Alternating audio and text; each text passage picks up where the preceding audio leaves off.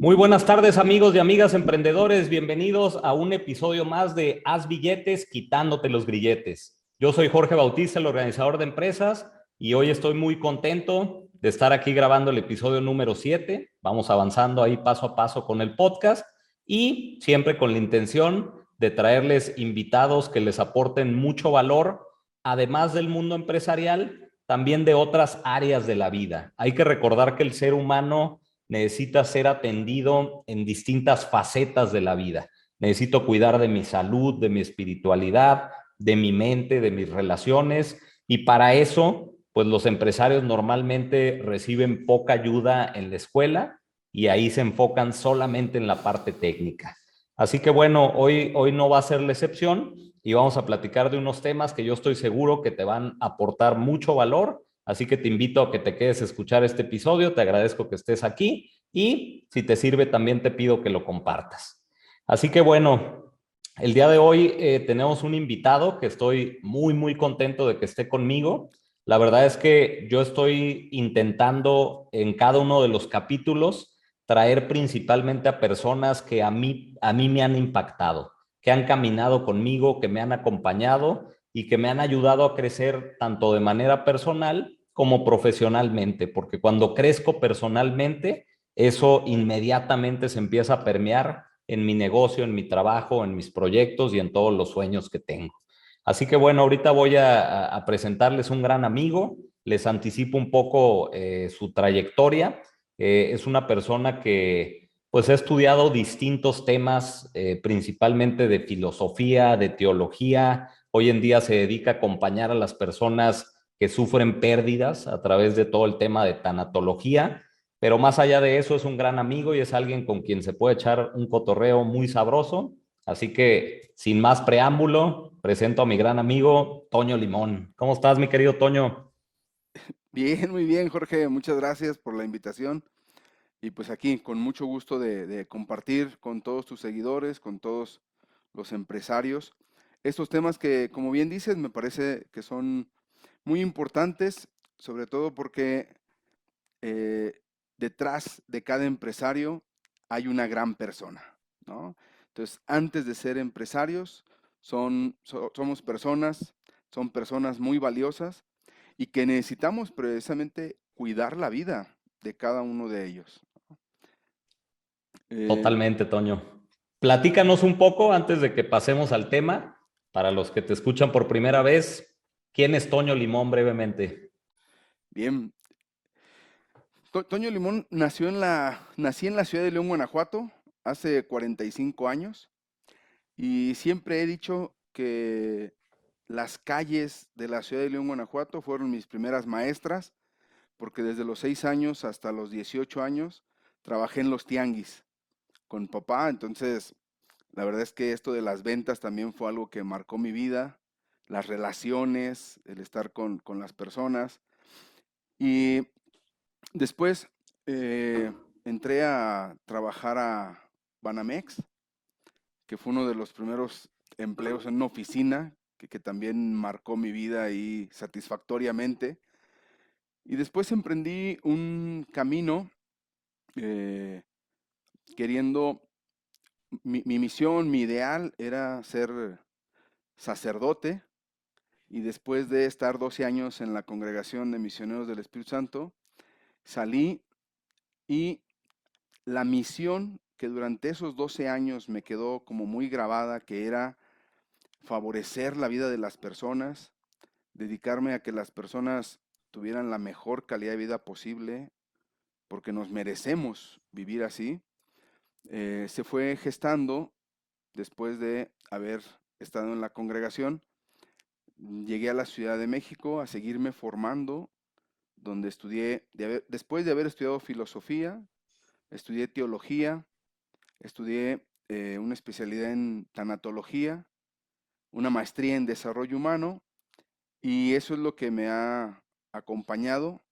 para dedicarme a el bienestar y mejorar la calidad de vida de las personas y sobre todo que después de vivir pérdidas, después de vivir eh, estos dolores, ¿no? Tan acuciantes, tan, tan grandes, decirle a las personas que son más grandes que el dolor y sus pérdidas. Y que si bien la vida no vuelve a ser igual, eso no significa que no vuelva a tener sentido. Y cuando hablo de las pérdidas, me refiero a cualquier pérdida que tengamos en la vida. La de un ser querido, eh, la pérdida de, de una empresa, de un trabajo, la pérdida de una mascota, la pérdida de una pareja, la ruptura de una amistad, el cambio de una ciudad, etc. Hay muchísimas pérdidas que acompañan la vida del ser humano y que entonces al hacer conciencia de todo lo que perdemos con lo que perdemos, eh, queremos de veras recobrar, resignificar y encontrar nuevos sentidos para caminar. Padrísimo, mi Toño, pues qué buena introducción y, la verdad es que quiero aprovechar este espacio que nos regalaste y sacar todo el jugo posible. Así que bueno, me voy a ir directo al tema. Y, fíjate que me gustaría arrancar con una frase que hace poco escuché y que inmediatamente la ligué con, con lo que tú haces y, sobre todo con las conversaciones que hemos tenido. y es una frase que decía, resistirse al cambio es resistirse a la vida, ¿no? Si yo me resisto al cambio, me estoy resistiendo a una, a una inercia. ¿Qué, qué, opinas de esa frase? ¿En realidad el ser humano se resiste al cambio? Primero quiero decir, sí, eh, es algo muy natural. Resistirnos es algo muy natural. Sin embargo, no es lo más conveniente, no es lo que mejor le hace al ser humano, ¿no? ¿Por qué? ¿Por qué digo que es natural? Eh, pues porque al final de cuentas la incertidumbre en la que vivimos a diario eh, no es algo a lo que estemos habituados. El ser humano más bien busca seguridades, busca el, pues, sí la aventura, sí el aprender, sí el crecer, sí el conocer más, pero a veces no es fácil la parte de vivir la incertidumbre, ¿sí? El, no confort, diríamos ahora, ¿no? Entonces, sí, sí, sí es natural la resistencia, pero yo también quiero decir que no es lo que mejor le hace al ser humano. Resistirnos es no vivir a plenitud la vida. Porque si algo sabemos que no cambia, es que todo cambia, ¿no? Eh, incluso desde los griegos, voy a decirlo, eh, Heráclito decía, nadie se baña dos veces en el mismo río, ¿sí? Porque siempre estamos en un constante cambio, en un constante devenir. Y entonces, lo más eh, acuciante, lo más difícil de cuando nos resistimos al cambio, es que nos generamos, y, por eso la importancia, y, la, verdad, qué importante pregunta. Cuando nosotros nos resistimos al cambio, sufrimos. Resistirnos al cambio nos genera eh, ansiedad, nos genera depresiones, nos genera trastornos digestivos, eh, dolor, desesperación, eh, no sé, hay muchos cambios a nivel fisiológico, a nivel emocional, a nivel relacional, y que terminan por estancarnos. Y, fíjate, eso que acabas de decir, eh, yo personalmente, cuando estoy en periodos de, ansiedad o de, o de esa incertidumbre muy fuerte, me he dado cuenta que cuando reconozco la pérdida, haz de cuenta que me quito una mochila de encima completamente, ¿no? Es, es como decir, ¿por qué me tardé tanto en aceptarlo? Y, digo, puede ser una pérdida sencilla a los ojos de cualquiera, pero muy fuerte para mí en ese sentido, ¿no? Entonces, volviendo como un poco al origen, ¿tú crees que nos han formado en una sociedad de prohibido perder? Sí, totalmente. Totalmente. E, es más, eh, yo lo, voy a decir así, estoy muy consciente que nadie nos enseñó a perder. Mm. Y por eso es que no estamos preparados. Cuando tenemos una pérdida, cual sea que ésta sea, no estamos, no, no estamos preparados para perder. Siempre nos enseñaron a ganar. ¿sí? Claro. Y uno de los de, de las cosas que en la vida sabemos es que después de varias pérdidas es que podemos llegar a ganar grandes cosas. Okay. lo voy a decir así, incluso en la cuestión del deporte. ¿Cuántas veces no perdimos un partido de fútbol para poder llegar incluso a una final durante mucho tiempo? ¿Sí? claro. Entonces, e- efectivamente, no, no es que en la vida siempre ganas, ganas, ganas, ganas. No, en la vida yo creo que desde el momento en el que nacemos estamos perdiendo. Tenemos pérdidas. No somos muy conscientes de ellas. Y también, no de todas las pérdidas hacemos duelo. Pero de que estamos perdiendo, estamos perdiendo. ¿no? Y nos, más allá de formarnos en las pérdidas, eh, el problema es que no aceptamos perder. Mm. No es algo Me, que- me engaño a mí mismo. pues. Exactamente. Mm. Sí. No, no- no es algo que estemos ni preparados ni estemos acostumbrados y además se ve como algo malo. ¿no? O sea, pe- perder es malo. Incluso l- lo sofocamos o lo tapamos o incluso ni siquiera lo expresamos. ¿no? Mm. Está, está como, como vetado en la sociedad, ¿no? Totalmente. Cuando incluso vas a un casino, pues no sales poniendo la foto cuando pierdes, ¿no? O, o no sales Claro. poniendo la foto y dices, eh, perdí tantos miles de pesos. Pero cuando ganas, le sacas la foto hasta la maquinita, ¿no? Que, que- que te dio, que te dio los, que, que te dio a ganar. Eso pasa, ¿sí?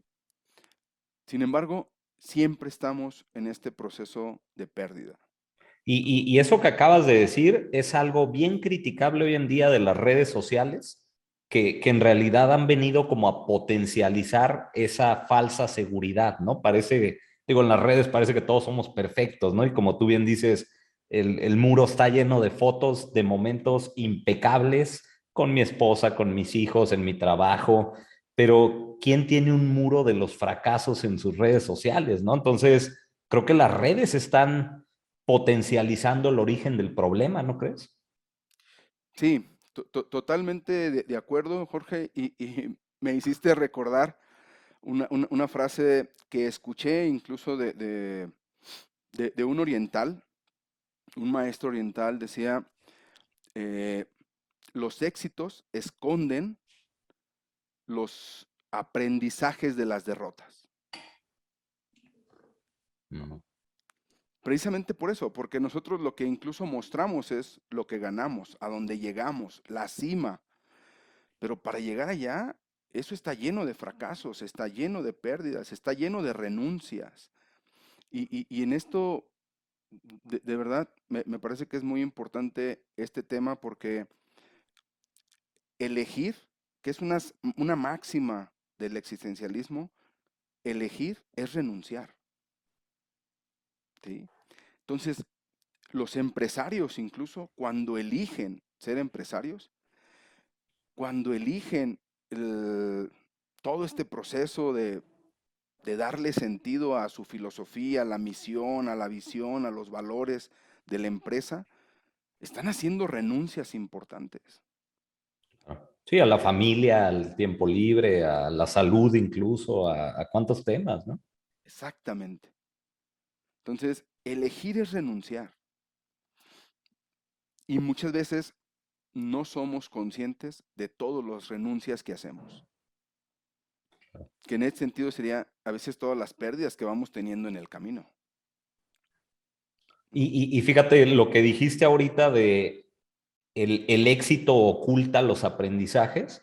Yo creo que también algo que está echando a perder el asunto en cierta forma es el mostrar tanto éxito solamente sin ver eh, como el iceberg, ¿no? Solo se ve la punta del éxito, no se ve lo demás. Está creando en los nuevos emprendedores, y esto para los que nos escuchen que acaben de emprender, e- esa ansiedad por, por decir, tengo que tomar la píldora mágica del éxito y mañana voy a ser millonario.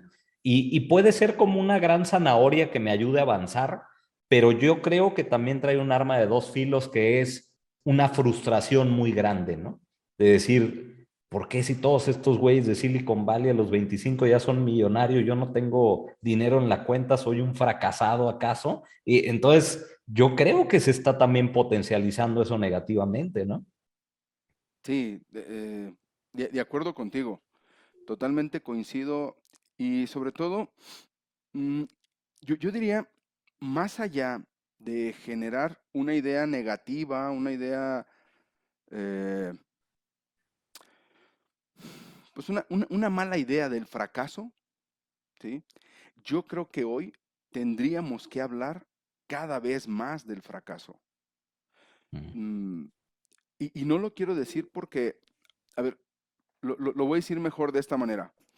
Cuando yo me empecé a estudiar y a formarme como tanatólogo para acompañar procesos de duelo a raíz de las pérdidas, mucha gente incluso me, decía que por qué hablaba de la muerte, ¿no? Que por qué hablaba de las pérdidas, que eso era atraer la muerte o atraer las pérdidas. Y entonces como si esta parte de lo que hablas lo atraes. Yo dije, pues no, al contrario. Hoy necesitamos, para poder aprender a vivir con mayor vitalidad, aprender a vivir con mayor pasión, necesitamos tomar conciencia y asombrarnos de que solamente tenemos cada día para vivir. ¿Sí? De que solamente tenemos hoy y, entonces, a mí más bien la cuestión de hablar del fracaso, hablar de las pérdidas, me parece que es tan importante porque le da sentido al éxito y le da sentido a la vida y, y, le da sentido a todo lo que nos rodea. Toda, ¿tú crees que toda, ahorita decías un comentario que me llamó la atención, toda pérdida trae una ganancia? a ver, te voy a responder que sí. Digo, es una pregunta muy, muy generalista, ¿no? Pero... Sí, sí, sí. Pero te, voy a decir, las pérdidas no son para que aprendamos. Los fracasos no son para que aprendamos cosas. Eh, nosotros decidimos aprender del fracaso y de las pérdidas. Entonces, siempre traen una ganancia porque siempre hay un aprendizaje.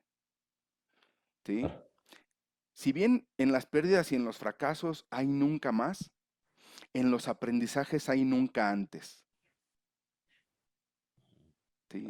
Entonces, e, eso lo, quiero decir porque luego a veces eh, dicen, eh, para aprender hay que perder. No, de las pérdidas o de los fracasos es de donde se sacan las mejores lecciones de la vida. Claro. ¿Sí? No es que las queramos, sino más bien cuando las vivimos, lo que sí tenemos que es gestionar, eh, estar en una disposición, aprender a gestionar todo lo que mueve una pérdida para sacar los mejores aprendizajes. Pero esa es decisión de cada quien. No es como paso uno, paso dos. Mm. Cada quien toma la iniciativa en su momento, pues. Exactamente. Ok. Y oye, Toño, y, por ejemplo, ahorita tú hablabas de, la falta de dimensionamiento de las pérdidas, ¿no? Eh, o, la falta de relevancia que puede tener una pérdida para mí, ¿no?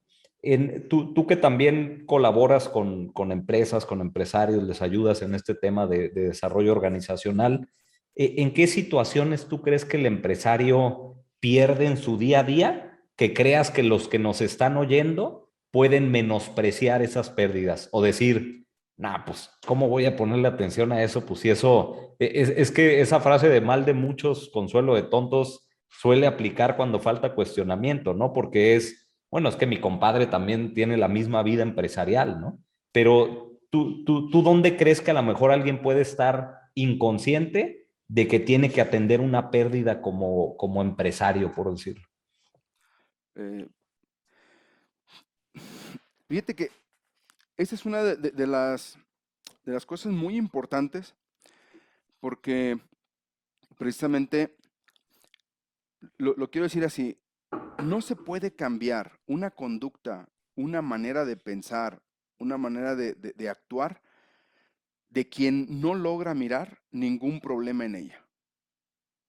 O sea, si yo no veo problema, ¿sí? aun cuando lo tenga, no, no, no lo quiero cambiar. Si no duele, no cambio. Exactamente. Mm, ¿sí? Entonces, eh, a mí me, parece que hay tres cosas que yo sí, que, yo invito siempre a las personas y con las que me ha tocado incluso trabajar, es preguntarle eh, cómo lo que hace, ¿sí? Todo lo que hace el empresario, todo lo que hace, cómo lo está capitalizando o lo está potencializando, ¿sí? En aquello que para él es lo más importante en la vida. Mm. ¿Cómo, traslado el beneficio de mi sacrificio hacia allá, no? ¿Cómo, lo estoy, exacto, cómo lo traslado? ¿Cómo lo veo? ¿Cómo lo visualizo? ¿Cómo lo desarrollo? ¿Cómo lo pongo en acción? ¿Cómo se despliega todo este potencial que está acá en lo empresarial en aquello que yo considero como lo más importante. ¿Sí? Y entonces, eh, una de las cosas primeras es no olvidarnos ¿sí? de aprender a vivir con eso que nosotros consideramos como lo más importante. Y lo voy a decir porque a mí algo que me ha sorprendido es que cuando he acompañado procesos de pérdidas o procesos incluso empresarios que han fracasado, de lo que más se arrepienten, ¿sí? es de no haber disfrutado lo que para ellos consideraban como importante. Se arrepienten de no haber tenido mayor libertad, de no haber viajado, de no haber disfrutado a la familia, de no haber eh, decidido o, aprendido a vivir su propia vida, sino la vida de otros. ¿sí? Cumplir las expectativas de los demás. Claro. Y entonces, esa es una de, las consideraciones que yo siempre he puesto eh, en, las personas. Y lo otro también es eh, esta tendencia a magnificar la realidad. Mm. E, eso es algo, eh, cuando eso pasa, nos sentimos abrumados. Pensamos que la situación es más grande que nosotros mismos. Y ese es uno de los problemas que los empresarios tienen.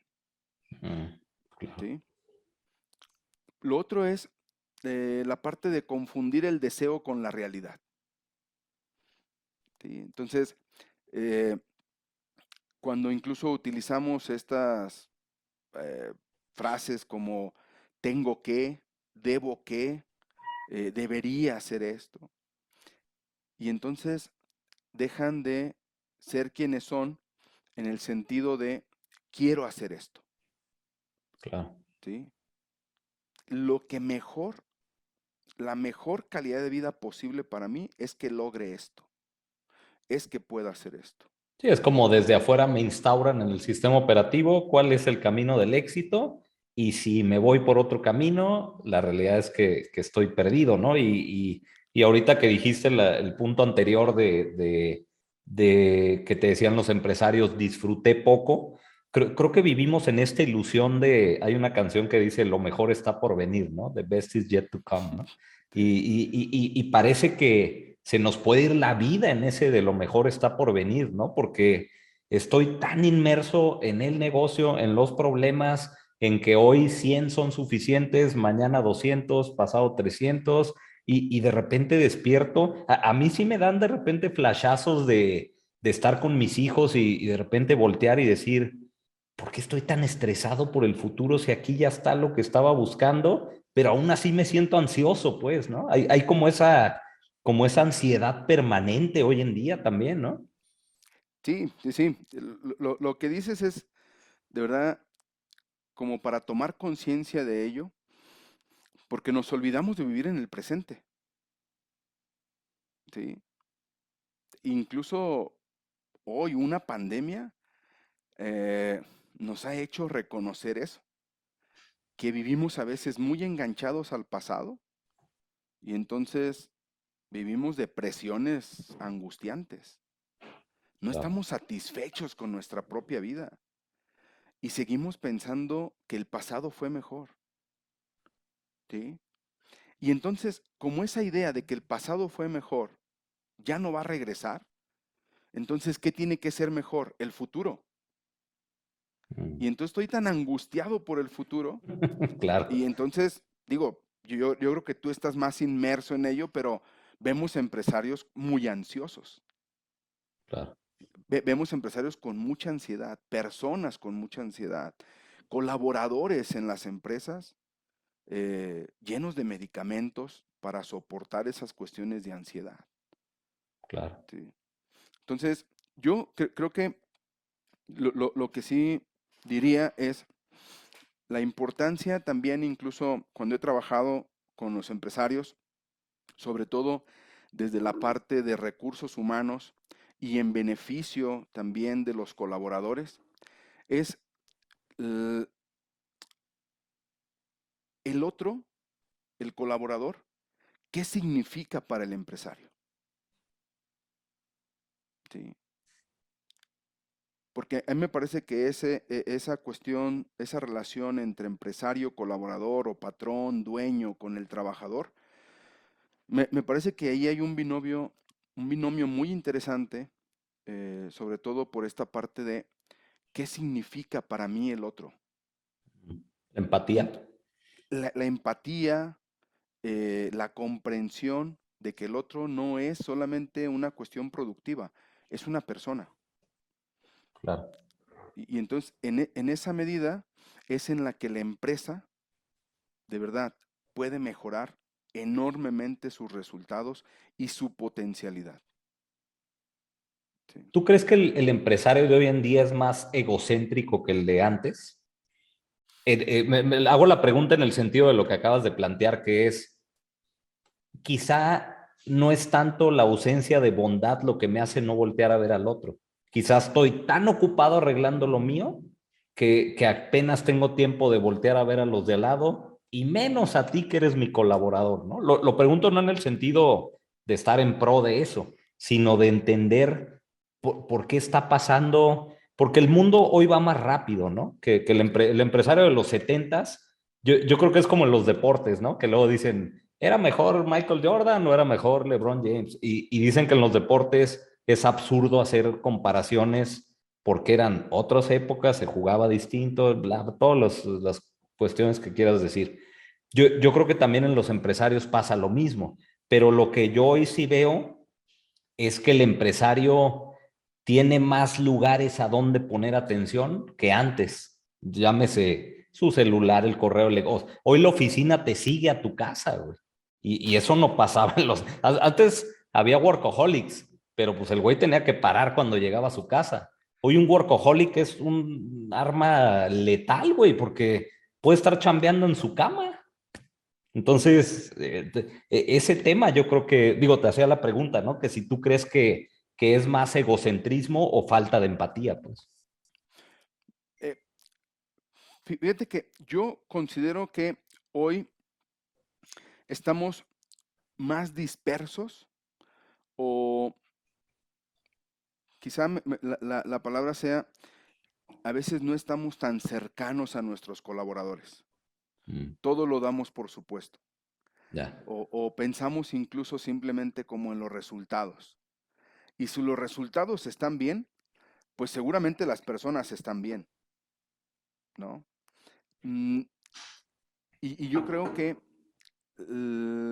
quizá la diferencia, yo con la que me he encontrado es, quizá el empresario le invierte más a la capacitación, a la cuestión del cuidado del colaborador, pero no es tan cercano al colaborador. Claro. Sí, es, como, no estoy con mis hijos, pero les dejo lana para que se diviertan. Haz de cuenta. E, esa, es una, esa es una muy buena referencia. ¿sí? A diferencia de los otros, de, los empresarios que tú decías, eh, a mí me tocó, insisto, yo en el, 94, en el 94 eh, trabajé en Manamex y de verdad, el gerente, el gerente de zona y eso nos preguntaba cómo estaba nuestra familia. ¿No? ¿Cómo estás? Eh, ¿Qué pasó? Y además de, todas las capacitaciones que nos daban y de todas las cuestiones como de beneficios de salud, los beneficios del deporte, eh, beneficios de paseos, etcétera, eh, pero eran cercanos. Entonces, yo hoy lo que me he encontrado es que el empresario sí invierte, no todos, ¿no? Esto también, esto quiero decirlo, eh, creo que falta mayor inversión en, el, en, el colaborador, en el colaborador, en la capacitación, en, en cuestiones más, más humanas, Sí, en el desarrollo de la en persona. el desarrollo de la persona, exactamente. Sí, eh, los que invierten lo, dejan allí, pero no son tan cercanos.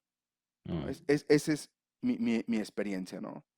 Claro. Sí, e, e, es, como aportar a las buenas causas y, y, puedes ir a aportar tu tiempo un sábado a una comunidad y estar con ellos e integrarte, o, puedes depositar a la cuenta de Banamex, ¿no? Y, y, a veces parece como, di una buena lana, mira qué bueno soy, pero la realidad es que si te ves frente al espejo y, eres sincero, dices, me costaría más ir con estos güeyes un sábado que, que dar la lana que di, ¿no? Y, lo mismo pasa con el colaborador, porque ahorita pensaba en esto que dijiste de hay, hay empresarios ansiosos, yo, yo complementaría con hay empresarios, empresarios ansiosos porque hay empresas ansiosas. Hoy las empresas también están muy ansiosas porque parece que ya los billones no son suficientes, ¿no? Ves los números de las empresas multimillonarias y dices, ¿qué, hasta dónde va a llegar esto, no? Y empiezo a ver al colaborador como un güey que le pongo KPIs y le pago un buen salario y ya por eso tiene que funcionar, ¿no? No me importa cómo estás por dentro. Oye, ve lo que estás ganando, compadre. ¿Cómo vienes a decirme que te sientes mal? Y, vivir en esa película de la lana me va a hacer sentir bien y con esto ya no tengo derecho a quejarme, es una piedra enorme para el ser humano eh, para caminar y, y, fíjate, lo relaciono con las pérdidas, ¿no? E, e, es como esta parte de, ¿Cómo te atreves a quejarte si ve cómo está el mundo y ve cómo están las demás personas? Pues es que a lo mejor también me siento triste en medio de, ¿no? Y, cuántos, eh, digo, imagínate, por ejemplo, los grandes ejecutivos de Nueva York, de la Bolsa de Valores, que, que terminan suicidándose, ¿no? A veces, ¿no? Que dices, yo creo que también, y a ver, tú que eres un experto en el tema, es porque falta esa válvula de escape, ¿no? Si lo hubiera tenido, quizá no se hubiera llenado tanto el, saco de piedritas, ¿no? Se me ocurre. Sí. Sí, yo, eh, pensaría con, esto que me dices, el ser humano es una contradicción. Jorge, somos como muy contradictorios. Yo a los empresarios les he, he ido aprendiendo, e incluso desde que fui adolescente insisto, en los tianguis, nos decían, los éxitos son gracias a crear vínculos relacionales. Los mejores negocios se cerraban eh, en esos espacios de relacionalidad, ¿no? Que podía ser en un restaurante, que podía ser en una convivencia, que podía... Hoy es lo mismo. ¿sí? Al final de cuentas, el ser humano en esa contradicción, insisto, es un creador de vínculos. Las relaciones son las que te llevan al éxito.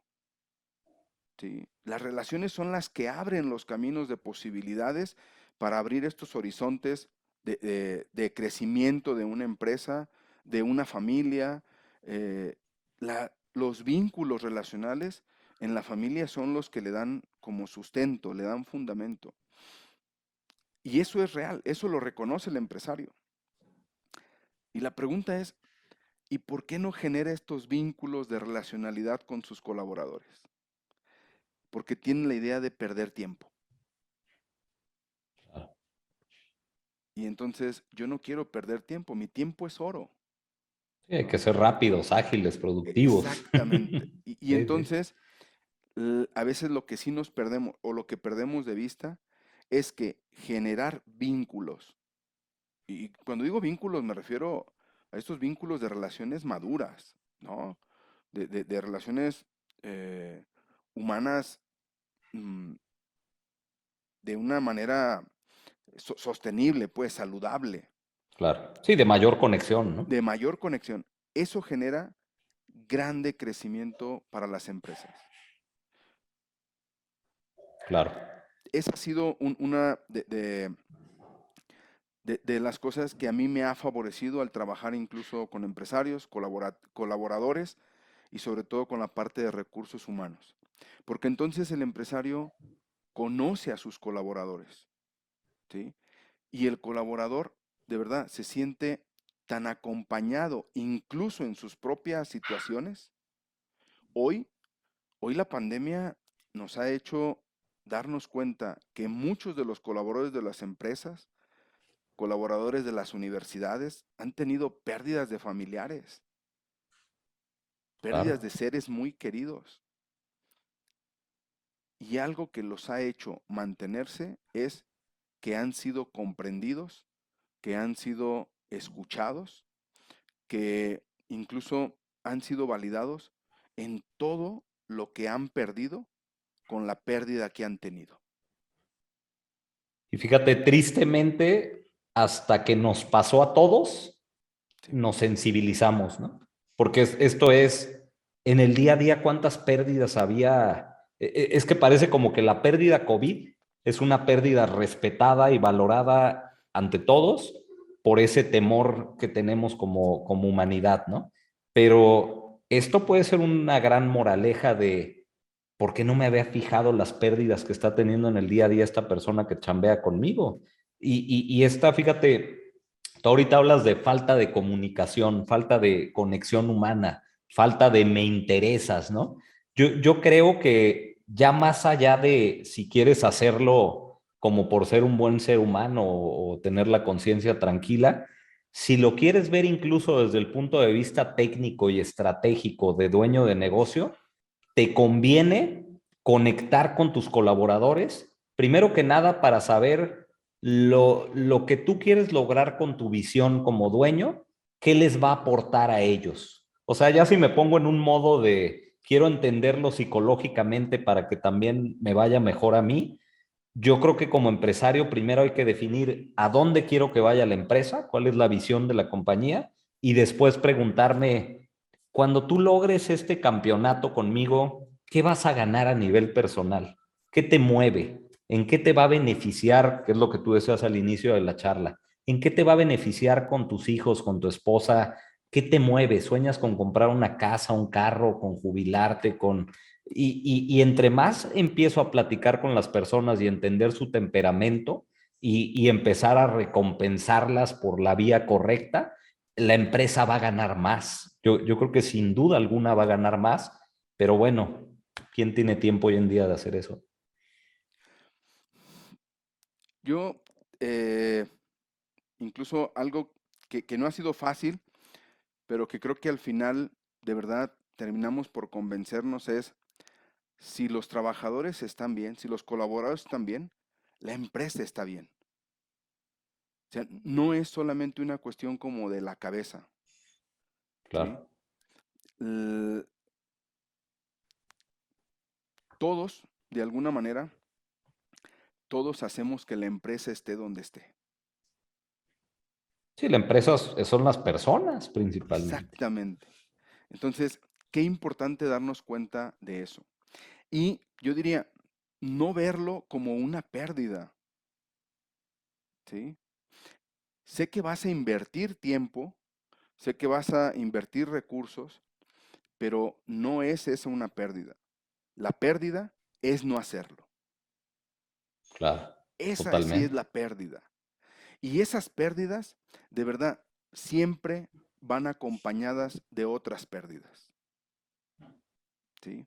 Entonces, el, tema que, con el que iniciamos era esta parte de, la, de resistirnos al cambio, de, yo, yo no diría, no es que aprendamos a perder, al contrario, aprendamos a invertir para no tener pérdidas. Claro. ¿sí? A cuando- prevenirlas, ¿no? a prevenirlas. Y cuando tengamos pérdidas, ¿sí? más allá de esconderlas, más allá de reprimir todo lo que envuelve una situación de pérdida, tengamos que buscar ayuda. El empresario a veces es una de las personas que camina solo, que está solo, que se siente incomprendido o que incluso piensa que solamente lo puede comprender otra persona que está en el mismo nivel o que incluso ya pasó por donde él está pasando. Claro. Pero no, no, no, no. Hay otras personas que tienen una formación profesional para poder acompañar, para poder coachear, para poder caminar con ellos en todos los procesos humanos que están viviendo. Y es que incluso, fíjate, esta sensación paternalista, yo, yo, yo normalmente cuando trabajo con dueños de negocio, ha- hago muchas analogías o algunas analogías entre la paternidad y el, y el ser dueño de negocio, ¿no? Porque parece que de repente le jugamos al papá en la empresa, ¿no? De cómo me comporto con mi colaborador. Y, y- dentro de este, de este paternalismo que yo empiezo a vivir, eh, la realidad es que eh, es, es bien importante aprender a mostrar vulnerabilidad. Yo creo que la vulnerabilidad se vuelve un arma poderosa cuando empiezo a quitar todas estas estructuras mentales de que el dueño nunca puede estar débil, de que el líder nunca puede bajar la guardia, de que el jefe nunca puede eh, verse ignorante porque va a perder ante ellos, ¿no? ¿Y, y, y qué tal una especie de, de líder o de jefe que se acerque con su equipo a decirles, tenemos este problema, señores, no sé cuál es el camino. ¿Por qué no hacemos una lluvia de ideas juntos y vemos si juntos encontramos por dónde? Pero estamos formados en una cultura de, no, no, no, tú te hiciste gerente y tienes que ser el fregón. Y, y la realidad es que eso creo yo que nos está cerrando a crecer, ¿no, Toño? Sí, sí, sí. Yo, yo creo que es una, una, realidad que aún sigue estando muy presente, eh, sobre todo porque pensamos que el ser líder o el ser eh, jefes, ¿no? No puede compartir incluso la responsabilidad. Y yo creo que hoy también, lo quiero decir así, también se están dando estos pasos de compartir la responsabilidad. Por eso se habla incluso ya no de trabajadores, sino de colaboradores. Entonces hacemos un trabajo colaborativo Claro. donde el escucharnos de verdad nos puede dar, nos puede llevar mayor tiempo, pero nos puede dar mejores resultados. Totalmente, claro. Sí. Y, y es que, el, y es que el, el, perdón, el empresario, eh, fíjate, ahorita lo dijiste de una manera muy padre esto de colaborar. Yo como empresario me, me quejo mucho de que no resuelven, pero los dejo resolver. O sea, e, e, ese es un, es como con los hijos. Oye, no haces nada bien, quítate, yo lo voy a hacer. Pues déjalo que se equivoque, si no lo deja que, se equivoque. Una vez vi un caso de estudio en, en un posgrado que hice de una empresa de Estados Unidos que, fíjate, recompensaba a los colaboradores por la cantidad de proyectos fracasados que tuviste en el año. El que lograba más proyectos fracasados tenía un bono. Y, y tú dirías, están locos. No, lo que decían es, si tú acabaste tu año y no intentaste nada nuevo para la compañía, quiere decir que te estás haciendo güey y estás en tu zona cómoda. Te voy a recompensar por todos los intentos que tengas, porque tú lo acabas de decir, el camino está lleno de fracasos y dime qué empresario ha llegado limpio a la, a la cima de la montaña. Entonces, esta parte de, de, no dejarte, yo creo que también está echando a perder las cosas, ¿no, Toño? Sí, sí, sí, totalmente. Yo, eh, ahorita que, que, compartías esta parte de, de, no delegar o no incluso mmm, dejar que los colaboradores también sean responsables o decidan. Claro. Mucho tiene que ver por este, más allá de este control, ¿sí? este temor a perder. Mm. entonces, ese es un gran temor. Le tenemos mucho miedo a las pérdidas. Y lo quiero decir, eh, ayer precisamente e, en, una, en un taller, en una plática que daba, a veces lo más terrible no es morirnos. A veces lo más terrible no es fracasar. A veces lo más terrible es no haber vivido a plenitud la vida. Y a veces lo más terrible es en una empresa es no haber cumplido con la misión y con los valores de la empresa. Claro, por estar enfocado en lo que quería, a donde quería llegar, ¿no? Totalmente. Claro. Entonces, yo, yo diría, no le tengamos miedo a las pérdidas.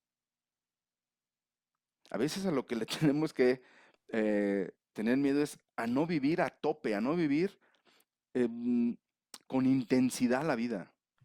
Y lo mismo en las empresas. Sí, a, mayor temor de las pérdidas, mayor, eh, mayor vida estática, por decirlo de cierta forma. Y, la vida estática es una forma de, ir muriendo en vida. Es que es como decir, solo voy a pasar el, el curso asistiendo, pero no participando, ¿no? Es como me vuelvo más espectador de la vida que protagonista de mi vida. Sí, sí, sí. Así, nos pasa. Y el asunto es que en eso se nos pasa la vida. ¿Sí? En no vivirla. Claro. Sí. Y, y, a, la empresa, al empresario, le puede pasar lo mismo. Claro, totalmente. Y, fíjate una, una pregunta que, que, para mí engloba todo esto. Digo, ya se nos está yendo el tiempo y contigo me puedo quedar 10 horas cotorreando, mi querido Toño, pero vamos a ir encaminándonos hacia, hacia la recta final. Eh, fíjate, tú, tú, tú decías, decías algo bien importante, ¿no? Este, hay pérdidas todo el tiempo y las va a seguir habiendo todo el tiempo, ¿no? ¿Cómo, hace el, eh, el ser humano, contradictoriamente a cuánto odiamos las pérdidas, nacemos con la pérdida más grande que existe implícita, que es la muerte? O sea, dice por ahí la frase, ¿no? Lo único seguro en la vida es que nos vamos a morir todos, ¿no? Y ahí sí nadie te puede debatir nada, ¿no? Hasta el momento no ha habido nadie este, invencible quitando los temas de religión, ¿no? Entonces, yo, yo creo que eh, traemos esto ya por, por default, ¿no?